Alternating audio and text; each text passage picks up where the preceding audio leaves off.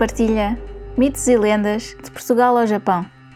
Um podcast de partilha de contos, mitos e lendas de todo o mundo.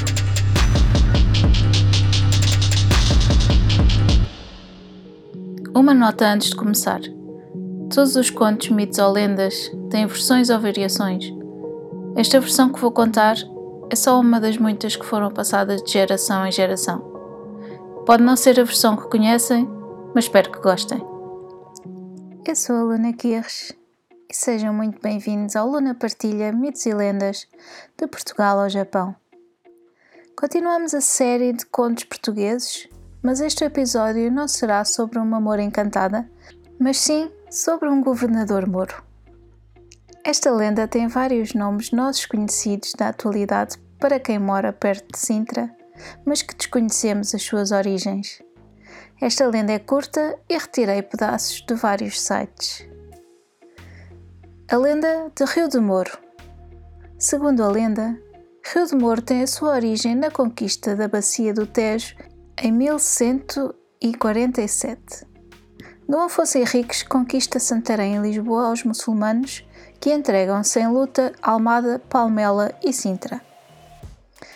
O ataque de Dom Afonso Henriques ao castelo de Sintra, nessa data, pôs em fuga os habitantes da cidade.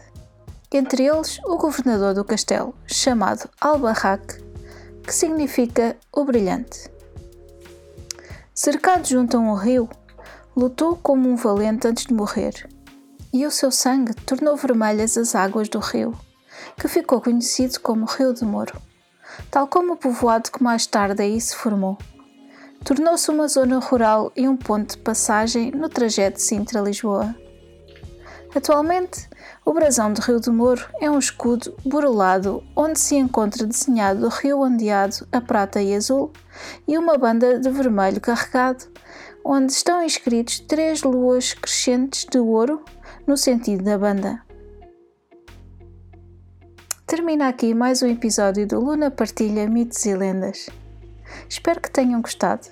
Muito obrigada por estarem desse lado e até ao próximo conto. Se gostaram deste podcast, subscrevam, deixem um comentário simpático e uma avaliação de 5 estrelas.